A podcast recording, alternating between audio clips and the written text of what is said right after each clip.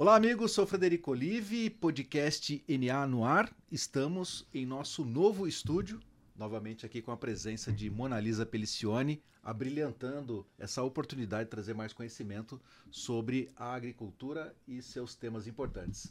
Que Seja... honra, Fred, estar tá aqui mais uma vez com você. Seja bem-vindo aqui ao nosso novo estúdio aqui do NA. Tá demais, né? Bonitão esse estúdio. Legal. Temos até televisão aqui. Pois é, agora Gostei já tem demais. a nossa logomarca. Estamos felizes com essa oportunidade. Hoje o nosso convidado, inaugurando então essa nova jornada do podcast NA, Daniel Zacher, que é mentor de agronegócio da SAE Brasil e também proprietário da empresa Tecter. Muito bem-vindo, Daniel, aqui ao nosso novo estúdio do podcast NA e essa oportunidade de trazer mais conhecimento sobre SAE Brasil e as tendências da mobilidade para o agronegócio. Bem-vindo, Daniel. Muito obrigado, Fred, Mona Lisa. É uma alegria e principalmente uma honra participar do Notícias Agrícolas. Legal. Esse podcast foi criado aqui para a gente trazer as tendências e as inovações do setor Podcast importante, né, Mona Lisa, para a gente trazer essa proximidade também com os nossos entrevistados. Para conhecer mais da história dos nossos entrevistados, mais da associação, né? A gente estava até conversando um pouquinho antes de entrar aqui nos estúdios. Então, para começar a nossa conversa, a nossa entrevista, eu queria, Daniel, que você contasse um pouquinho da sua história. Eu sei que você tem uma trajetória muito interessante com o agronegócio, então compartilha com a gente. Depois conta um pouquinho da história da associação, que tem quase que a minha idade, a associação, né? Tem uma trajetória aí de sucesso também. Compartilha com a gente, com quem está nos acompanhando. Por gentileza, fica à vontade, viu? Tá certo. Bom, eu sou Daniel Zacher, é, eu sou engenheiro mecânico, sou mestre em engenharia e doutorando de engenharia agrícola na FEAGRE Unicamp e tenho uma trajetória no setor empresarial, trabalhando em empresas do setor automotivo e também do setor de máquinas agrícolas e mais recentemente, nos últimos oito anos, é proprietário da Tecter Consultoria, que é uma empresa especializada na certificação de máquinas agrícolas e máquinas de construção é, apoiando tanto fabricantes nacionais como fabricantes internacionais nessa complexa missão de certificar os seus produtos e atender todos os requisitos com relação à legislação vigente. Legal. A SE Brasil, a associação pela qual a Mona Lisa estava se referindo, é uma congregação né, de engenheiros do setor automotivo, aeroespacial, mas a gente sabe que no Brasil o setor do agro, né, de máquinas agrícolas, é muito importante e a SAE também focada nesse tema. Você é o mentor né, dessa, desse tema para a SAE. Eu queria que você dissesse para nós aqui como é que os engenheiros do setor agrícola estão hoje trabalhando nas questões, da, nas questões das inovações. Perfeito, Fred. Bom, é uma, uma grande honra participar da SAE Brasil como membro do conselho e também como mentor agro da entidade. A SE Brasil é uma instituição é, sem fins lucrativos que tem como missão principal a disseminação de conhecimentos. Uh, e como que a SAI faz esse processo de disseminação de conhecimentos? Através dos seus eventos, né, é, entre eles o Congresso SAI Brasil, que a gente vai ter a oportunidade de falar, uh, eventos regionais. Que começa amanhã, né? Que é, é um dia só de congresso, na Isso, verdade. São dois dias. Dois dias. Isso. E acontece todo ano e amanhã já começa. Exatamente. Dia 10 e 11 de outubro. Que legal. Em São Paulo, no Promagno Centro de Eventos. Bacana. Uh, também os eventos regionais. Né? E aqui eu destacaria um evento muito tradicional do calendário agrícola, que é o Simpósio SAI de Máquinas Agrícolas, uh, que ocorreu na sua última edição no dia 30 de agosto, em Porto Alegre. É um evento que acontece na semana da Expo Inter.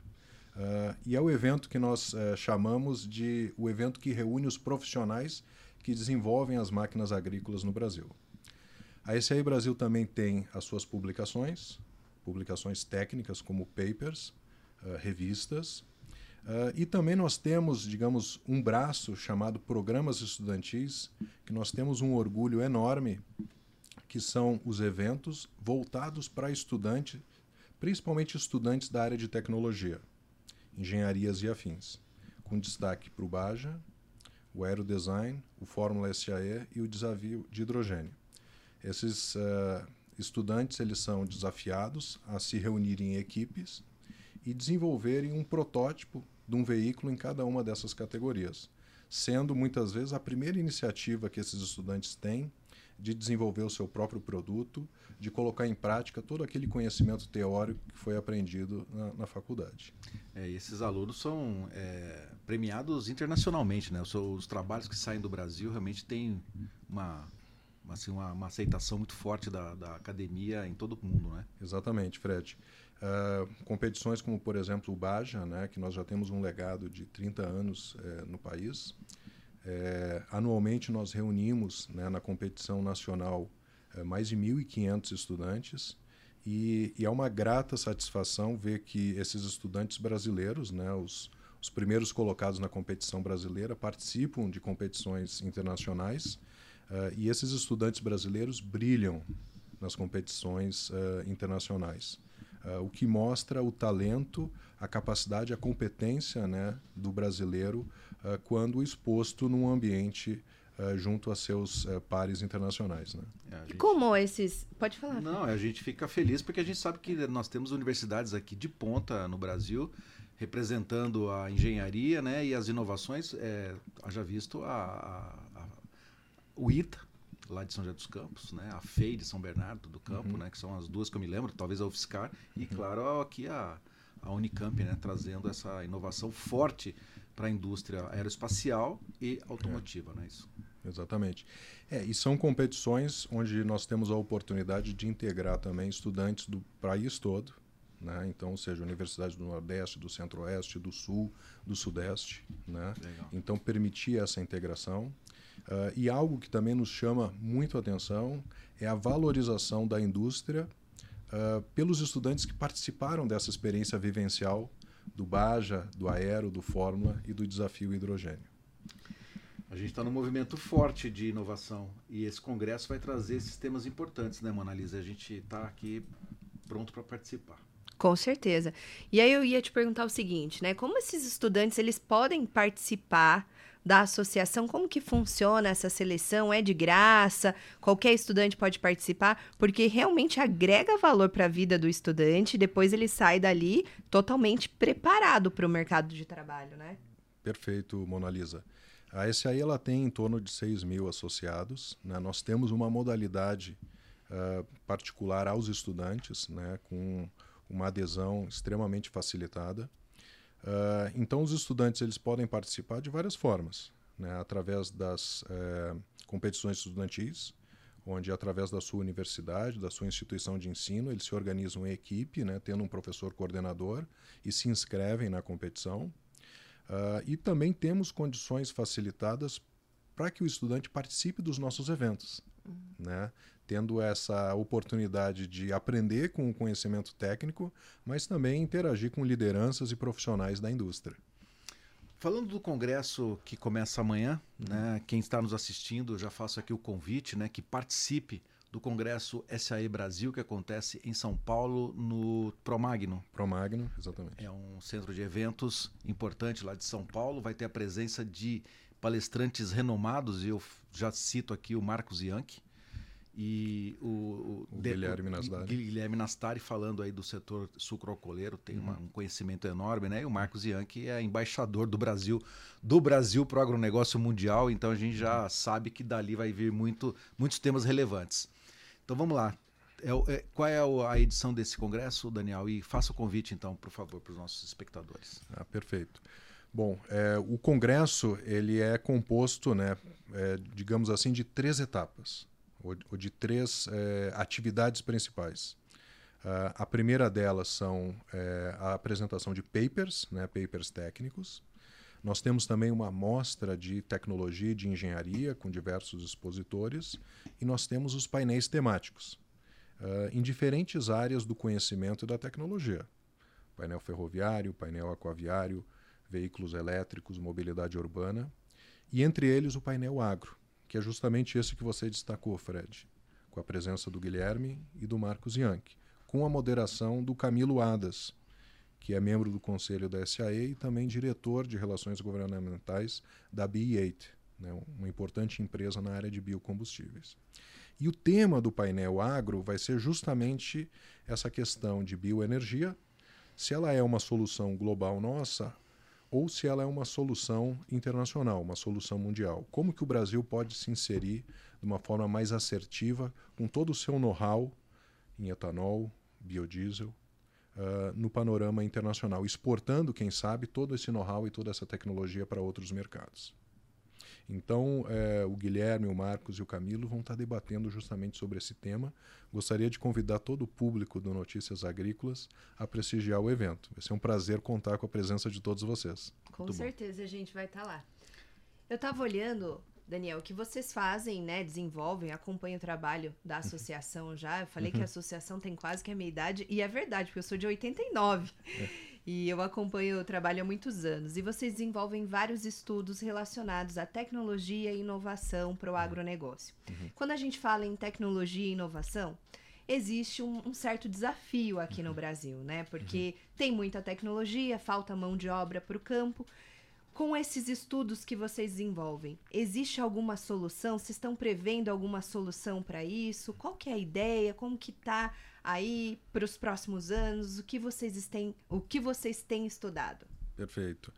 Bom, Monalisa, esse é um, é um ponto importantíssimo, tá? Porque a, a entidade ela tem uma mentoria, uma mentoria agro, né? E isso mostra a importância do agronegócio para a SAE. Uh, a entidade foi fundada, como você mencionou, em 91 Uh, inicialmente, ela tinha um foco muito ligado ao setor automotivo e aeroespacial, mas em função da importância do agronegócio para o nosso país, setor que já representa 26% do PIB. Uh, ah, houve uma, uma aproximação intensa da SAE com o agronegócio, uh, isso através de eventos, né, o próprio Simpósio de Máquinas Agrícolas, que foi criado em 2006, o próprio painel agro do Congresso, mas se criou uma mentoria com mais de 40 membros, todos voluntários, que tem esse papel de gerar pauta agro no âmbito da entidade e também suportar as iniciativas. E uma iniciativa que nós lançamos esse ano, uh, que tem sido motivo de grande é, é, é, valor para a entidade, é a pesquisa agro. Ela se soma num contexto de duas outras pesquisas, uma que foi realizada em 2021 sobre o setor automotivo, principalmente veículos leves. Outra que foi publicada ano passado, sobre caminhões. E a desse ano tem foco em máquinas agrícolas e, mais do que isso, nas tecnologias atuais e, e novas tecnologias associadas a máquinas agrícolas. Então, essa pesquisa que tem é, o, a parceria da KPMG, ou seja, é uma iniciativa da SAE com a KPMG, ela visa focar em quatro elementos principais no âmbito de máquinas agrícolas. Primeiro, a visão estratégica com relação à aquisição de máquinas, principalmente os gatilhos, as motivações do produtor com relação a essa aquisição, aquele paradigma entre aquisição de máquinas ou locação de máquinas ou contratação de serviços, e mais recentemente o fenômeno de formas inovadoras uh, com relação ao financiamento de máquinas. Uh, Entende-se que tradicionalmente o financiamento governamental foi o principal, mas ultimamente nós percebemos algumas mudanças nesse cenário, onde barter, leasing, consórcio tem se inserido de uma forma mais intensa no processo de aquisição de máquinas. O segundo eixo da pesquisa focou em é, que nós chamamos de agricultura 4.0 ou conectividade. É, se entende que a conectividade e principalmente a digitalização na agricultura é um dos principais elementos para os ganhos sucessivos de produtividade no campo. Né? Como que o agricultor vem adotando essas tecnologias de conectividade, de digitalização? Quais são as tecnologias preferenciais? Como o agricultor vem é, buscado resolver é, essa questão do gap de conectividade no campo. Né? Dados, por exemplo, do Conectar Agro mostram que mais de 70% das propriedades ainda não têm acesso à comunicação via sinal celular. Uh, o que o agricultor tem feito né, com relação a isso, ou outros é, participantes da cadeia do agro, né, como tem resolvido, né, auxiliado o produtor a resolver esse problema. A própria questão da comunicação satelital, uhum, né, uhum. via é, Starlink, que seria a solução mais popular, como ela tem se inserido também nesse contexto do campo. Né? Então, entender esse cenário da conectividade como importante ferramenta para ganhos de produtividade. O terceiro eixo foi a questão de sustentabilidade e matriz energética. Uh, a gente entende que também tenha ocorrido uma revolução no campo, uh, em termos de uh, busca de novas formas de energia para propulsão de máquinas agrícolas. Né? Ou seja, esse não é um fenômeno que acontece só no setor de veículos, mas também no, no setor de máquinas, onde o, o biometano se insere, nós já temos iniciativas de eletrificação de tratores. Uh, o diesel continua sendo o combustível proeminente das máquinas agrícolas, uh, mas o biodiesel ele também avança de uma forma importante, mas também o fenômeno do diesel verde, o HVO, né, que também é outra forma de, de, de energia uh, bastante proeminente para os próximos anos. Então, qual é a percepção do agricultor com relação a essas novas formas de energia? Uh, o quanto ele, ele, ele entende e o quanto ele, ele, ele valoriza, enfim, nesse momento, uh, essa nova forma de, de novas energias que muitas vezes trabalham também com a questão da descarbonização. E o último eixo é a questão de serviços. A gente entende que muitas vezes a tecnologia das máquinas ela converge entre diferentes marcas. Uh, muitas vezes se torna, inclusive, uma commodity, né? ou seja, com pouca diferença entre as especificações e a tecnologia entre fabricantes. E o serviço aí ele surge como uma complementação importante dessa tecnologia, uma diferenciação entre as diferentes marcas, ou seja, pela sua rede de atendimentos e também pela, pelos serviços agregados né, por essa marca. Então, entender quais são as expectativas desse agricultor com serviços associados às máquinas agrícolas e como esses serviços são oferecidos hoje. Então, a gente entende que a pesquisa vai ser uma contribuição muito importante para o setor, uma contribuição muito importante para o país. É importante dizer que essa pesquisa, a divulgação dela vai ser totalmente gratuita e pública. Né? E, e o evento para divulgação dos dados ele é previsto para acontecer em dezembro desse ano já. Muito bem. E a melhoria nesse ponto serviços pode ser a solução para falta de mão de obra qualificada no campo, você acredita? Com certeza, né? A gente escuta dos produtores, né, eh, de uma forma muito frequente essa questão da escassez uh, da mão de obra no campo, né? Então a tecnologia ela pode ser um fator para justamente compensar essa questão da escassez e com certeza os serviços associados, seja ele via digitalização, uh, seja é, automação né, das máquinas agrícolas no campo, uh, pode ser realmente uma resposta para essa questão da escassez de mão de obra. Legal. Bom, destrinchando um pouco os temas, eu acho que não é mais, menos ou mais importante que o outro, mas a, questão da agricultura 4.0 acho que está evoluindo um uhum. pouco mais rápido, né? Agora nesse momento que as empresas de telefonia se agregam a outros setores, né? A gente vê as empresas de máquinas agrícolas associando as empresas de telefonia para conseguir aumentar a capilaridade, né? De conexão e acho que esse tema já está andando bastante mais rápido.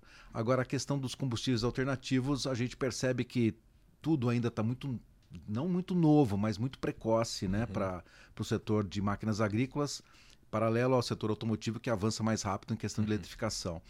Como é, qual é o, o, prazo que você acredita que a, essa, matriz, essa nova matriz energética estaria realmente pronta para atender o setor de máquinas agrícolas, sendo que a gente vê assim muito próximo da, de nós é somente o biometano, mas claro, é um nicho né, para aquele uhum. que tem é, o, os animais ali próximos para atender a, a, essa transformação. No caso da eletrificação e, outras, e outros combustíveis, a gente vê um pouco mais distante. Qual é a sua visão? Então, Fred, é, esse foi justamente tema de uma das perguntas da pesquisa. Né? A gente gostaria justamente ouvir dos produtores né, o quanto eles entendem que a evolução dessas tecnologias mais inovadoras com relação à propulsão uh, o quanto otimista ou pessimista eles são com relação a esse tempo. Uh, e mais do que isso, a gente gostaria de comparar também a visão entre os outros participantes da cadeia, como por exemplo os fabricantes de máquinas, e comparar essa visão do otimismo com os produtores. Né?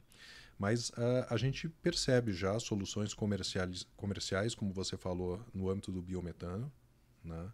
que são muito importantes, ou seja, Uh, a exemplo de um fabricante que lançou um trator que ele nasceu desde a sua concepção já pensado para utilizar esse novo combustível. Uh, a gente percebe também uh, a eletrificação avançando, principalmente em tratores de menor porte. Existe toda uma questão com relação ao peso e o tamanho das baterias para uma aplicação de maior potência. Né? Então, inicialmente, os tratores de menor porte seriam mais adequados uh, para essa, essa forma elétrica de propulsão. Né? Mas a gente vê o, o HVO evoluindo também de uma forma muito rápida né, principalmente nos Estados Unidos, uh, que pode ser efetivamente uma solução de combustível uh, aplicado aos motores diesel de máquinas agrícolas, uh, consorciado com o biodiesel. Hum, né? Fazer uma Você, fórmula híbrida, então. Exatamente, um combustível ternário, né, composto por diesel fóssil, biodiesel e HVO. Né? sendo que o HVO seria uma rota diferente do biodiesel de produção. Né? A partir HVO vem de óleo vegetal hidrotratado, né? ou seja, é um óleo vegetal hidrogenado. Né? E esse óleo ele tem origem vegetal, ou seja, pode ser óleo de soja ou outros é, óleos é, vegetais. Né? Tá. Você tocou num ponto importante aí na sua fala. Você falou que quer ouvir os produtores durante a pesquisa, né? Conta um pouquinho pra gente como funcionam essas pesquisas. Existe algum tipo de parceria com as empresas? Como é feita as pesquisas? Isso. Como são feitas? É. Né? Então, a, a pesquisa, nós temos um, um, grupo né, chamado o Núcleo da Pesquisa, uh, com especialistas né, no setor, que desenvolvem um questionário. E esse questionário, né, no caso da pesquisa agrícola, ele tem questões para cada um desses macrotemas. A partir de então, esse questionário é disponibilizado via rede, via internet, e diversas entidades parceiras do projeto nos ajudam na divulgação desse projeto. Uh, entidades ruralistas, entidades de fabricantes, né, entidades setoriais. Né? E aí essas diferentes personas elas têm um roteiro específico no questionário. Ou seja, existem questões específicas para produtor rural, existem questões para fabricantes e existem questões para outros participantes uh, da cadeia, por exemplo. Né? A partir daí, uh, do questionário encerrado o período de coleta de dados, é feito todo uma análise desses dados, né, uma estratificação dos dados e justamente a comparação desses resultados. Uh, isso é algo bastante interessante. Né? A gente conseguiu perceber isso na pesquisa de automóveis, pesquisa de caminhões, essa diferente visão entre fabricantes e consumidores. Né? Pesquisa de automóveis, por exemplo, nos surpreenderam alguns resultados. A gente tinha aquele mito de que o brasileiro era muito apegado à posse de automóvel. Uhum e nós percebemos que os é, aplicativos de mobilidade têm vindo com uma força muito grande. Sem dúvida. E grande parte dos consumidores entendeu que existindo um preço adequado, uma qualidade no serviço e principalmente uma disponibilidade, é, ele aderiria ao aplicativo. Ao invés de comprar um carro. Ao invés de comprar um automóvel, por exemplo. Já com as máquinas agrícolas é mais difícil, né? Isso acontecer? E, Ou está perto de ser comum? Isso, a gente quer justamente avaliar isso também. A gente percebe que alguns setores do agro eles evoluíram muito mais rapidamente para a questão da locação, né? Da locação. O que, que você acha, Fred? Você que está sempre no campo. Ah, eu estava comentando antes aqui da entrevista com o Daniel que a nossa experiência de locação no Brasil ela ainda é, é um pouco diferenciada de outros países, né? Nos Estados Unidos e na, na Argentina, por exemplo, a gente vê o produtor muito mais é, ligado a esse tema. A área de fenação e forragem, por exemplo, tem uma força muito grande na locação. O produtor prefere ter um trabalho terceirizado do que ter a própria máquina, porque o serviço ali de, co de colheita é muito rápido, né? Depois ele armazena e está tudo feito. E dá certo. E dá certo. Mas a gente vê que o setor de, de colheitadeiras e tratores ainda, ainda é, a demanda não tem sido muito grande. O que, que a pesquisa é. representou? Não, então, Ainda está em processo, né, ainda... de estudo. Exatamente. É, mas, deu uma, mas você deu uma é. olhada ali, você percebeu o produtor, é, vamos assim, positivo em relação a essa demanda? Então, a gente, esse tema é, é um, é um item que a gente está tratando ele como prioritário também na pesquisa. Uhum. Uh, justamente a gente quer entender quais são as culturas agrícolas que têm evoluído mais ou menos nesse processo de locação. Então a gente percebe que, por exemplo, a atividade florestal evoluiu muito rápido. A atividade uh, canavieira também evoluiu. Uh, na atividade de grãos existem algumas uh, oportunidades, né? Oportunidades, né? Existem questões técnicas que muitas vezes podem gerar uma, uma certa dificuldade para isso evoluir de uma forma mais rápida, né? Principalmente ligada às janelas Quais, mais apertadas ah, tá. de plantio ou de colheita. Uhum. Mas uh, o que a gente quer avaliar é, é principalmente qual setor e qual atividade agrícola estão as oportunidades nessa questão da prestação de serviço e na locação. Né? Então, dividindo entre, por exemplo, preparo de solo, plantio, tratos culturais e a própria colheita. Ou seja, quais são essas atividades principais onde a questão da terceirização e, e serviço pode evoluir. Mas é, um, é uma atividade que ela está evoluindo de uma forma muito dinâmica, de uma forma muito rápida. Então a gente, por exemplo, percebe uh, um importante fabricante brasileiro de pulverizadores uh, que desenvolveu um pulverizador autônomo em 2020. Esse produto já está em atividade comercial e esse fabricante entendeu que o melhor modelo de negócio seria a, a venda de serviços. Ao invés de vender o hardware, em vender o equipamento, Uhum. Oferecer a, a, a, pulverização como um serviço. Né? E então a, gente vê é, iniciativas inovadoras como essa acontecendo é, com muita intensidade no campo. Os próprios drones, né? eles já nascem com um conceito também de prestação de serviço, né? seja na, na pulverização como na atividade de sensoriamento remoto. Né? Então, tudo isso na pesquisa a gente quer, quer captar. Muito bem. Essa pesquisa é realizada de qual, em qual período? Bom, é, nós realizamos a de automóveis em, e, e em 2021. Qual, quando é, ah, em 2021. Isso. Uhum. A de caminhões é a em 2022 agro, né? e essa é a primeira do, do agro. agro né? Tá.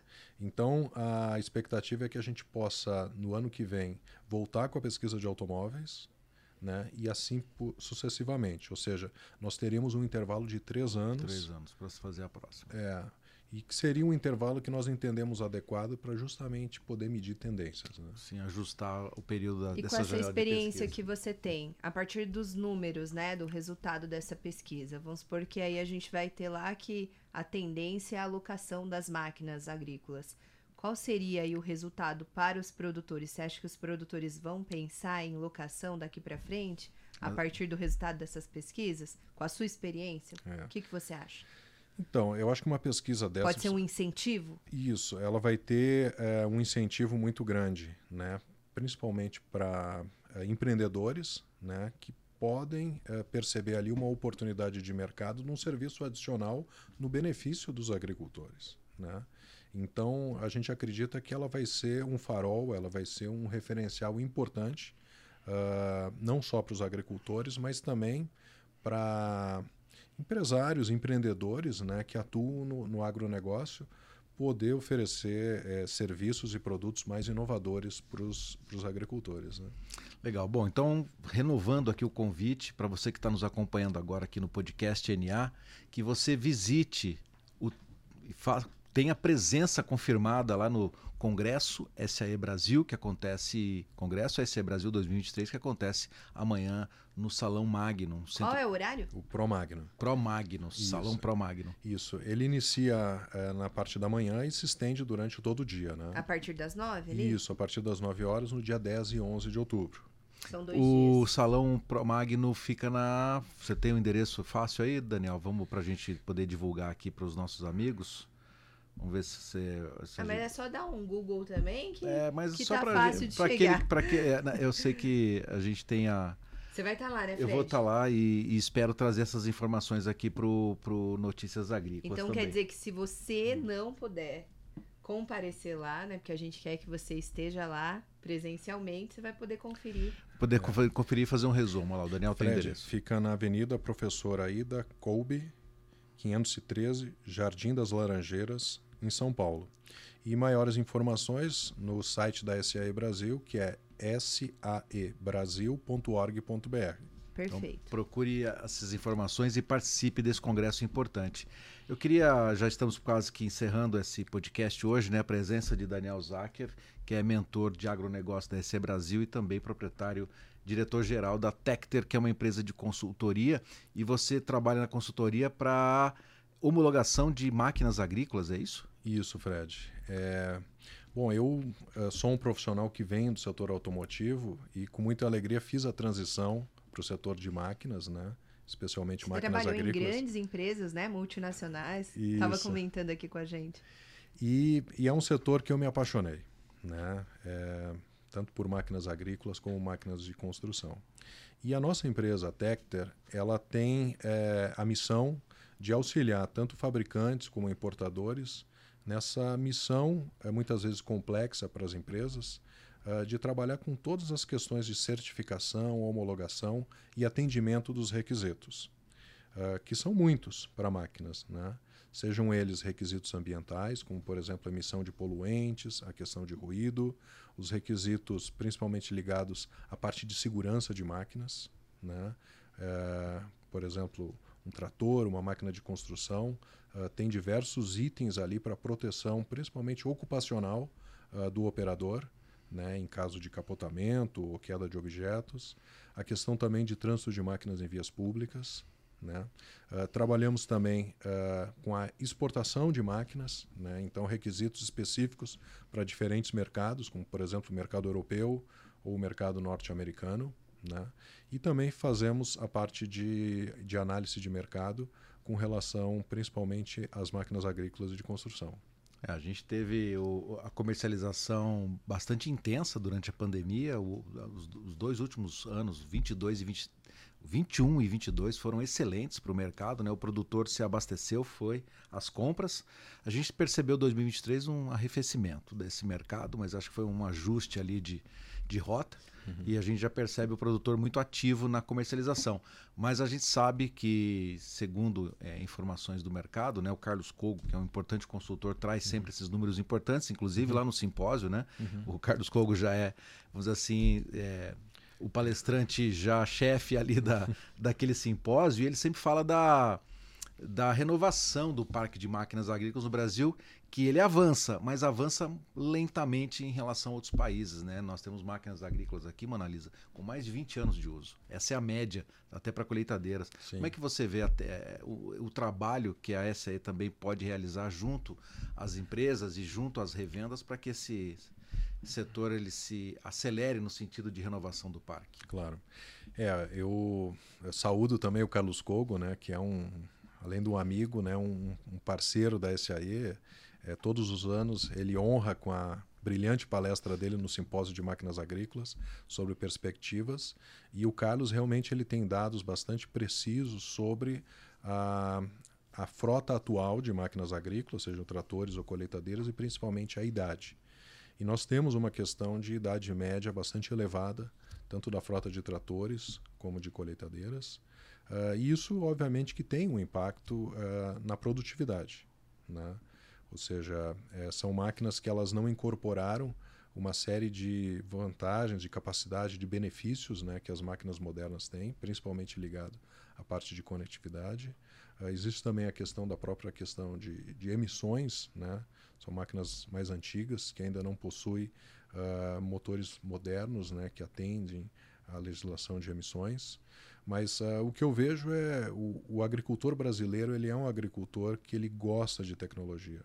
Ele gosta de, de ter a, a tecnologia mais moderna disponível porque ele entende que essa tecnologia gera ganhos de produtividade.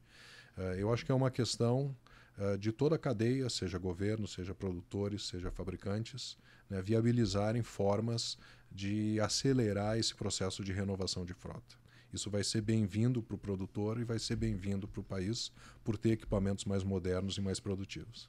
É, precisamos ter é juros, mais, todos, né? juros é. mais baixos, né? Porque hoje em dia não está fácil, né? É. Selic a, a 13,75, se eu não me engano, esse é o número, traz um, uma taxa de financiamento bastante alta. O produtor ainda fica um pouco receoso, receoso de fazer negócios. Gostou da conversa, Monalisa? Demais. Nesse, nessa nossa nova oportunidade Demais. Aqui? Gostei do cenário, do Daniel recebê-lo aqui. Mas, Prazer. ó, antes de terminar a nossa conversa aqui, eu quero te fazer uma pergunta. A pergunta que não quer calar. Você que já teve a experiência lá no setor automotivo, uhum. o que, que você prefere, hein, Daniel? Uma Porsche ou uma colheitadeira? Como a música que tá na moda aí. já ouviu essa música? é uma música chiclete que tá, que tá. Tá, tá pegando tá agora? Tá pegando. É. Olha, eu, eu, fico com a colheitadeira. Né? Ufa! Ainda bem, né? Com a colheitadeira a gente pode fazer grandes investimentos, né? Pois é. É isso aí, ainda bem. E, e na, sua, e na sua experiência aqui. aqui, você vê como, como é que você está vendo o agronegócio brasileiro? Como é que você tem sentido o avanço na tecnologia? Para a gente encerrar em alto nível aqui, Daniel. Então, é, é, o agricultor brasileiro, né, como a gente mencionou, é, nos anima essa esse empreendedorismo, né, essa vontade de crescer, essa vontade de, de produzir mais, né, é, realmente isso é, é um grande legado, é um grande valor, é algo que a gente tem que realmente saudar como, como algo muito importante no nosso país, né.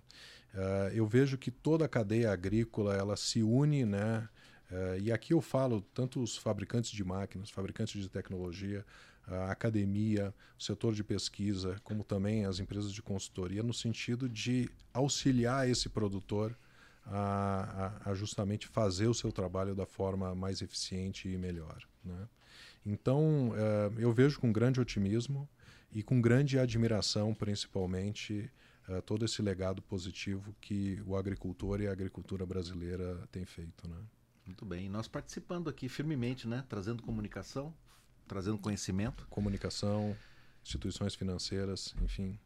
Eu acho que todos unidos aí em, em tornar melhor a nossa agricultura. Né? Já é de ponta, é a força motriz do nosso PIB, né? trazendo a exportação de produtos agrícolas, batendo recordes esse ano, mais, mais ainda, né? com o milho e o algodão. Nós somos hoje primeiro do mundo em exportação dessas duas commodities.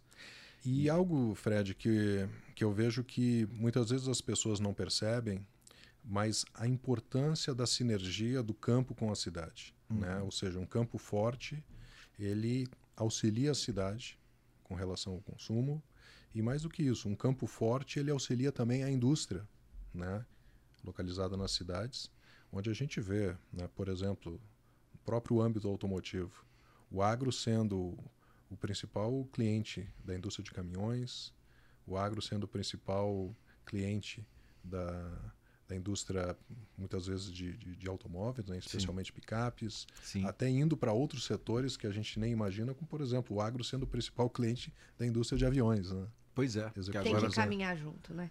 Com certeza, é, é, sinérgico, um retroalimenta o outro. Né? Com então, certeza. o agro forte é a cidade forte, o agro forte é o Brasil forte. E fazendo que a economia seja sustentável, esse é o tema né, principal aí que nós estamos bastante envolvidos. Sustentabilidade é isso, né, Daniel? Exatamente.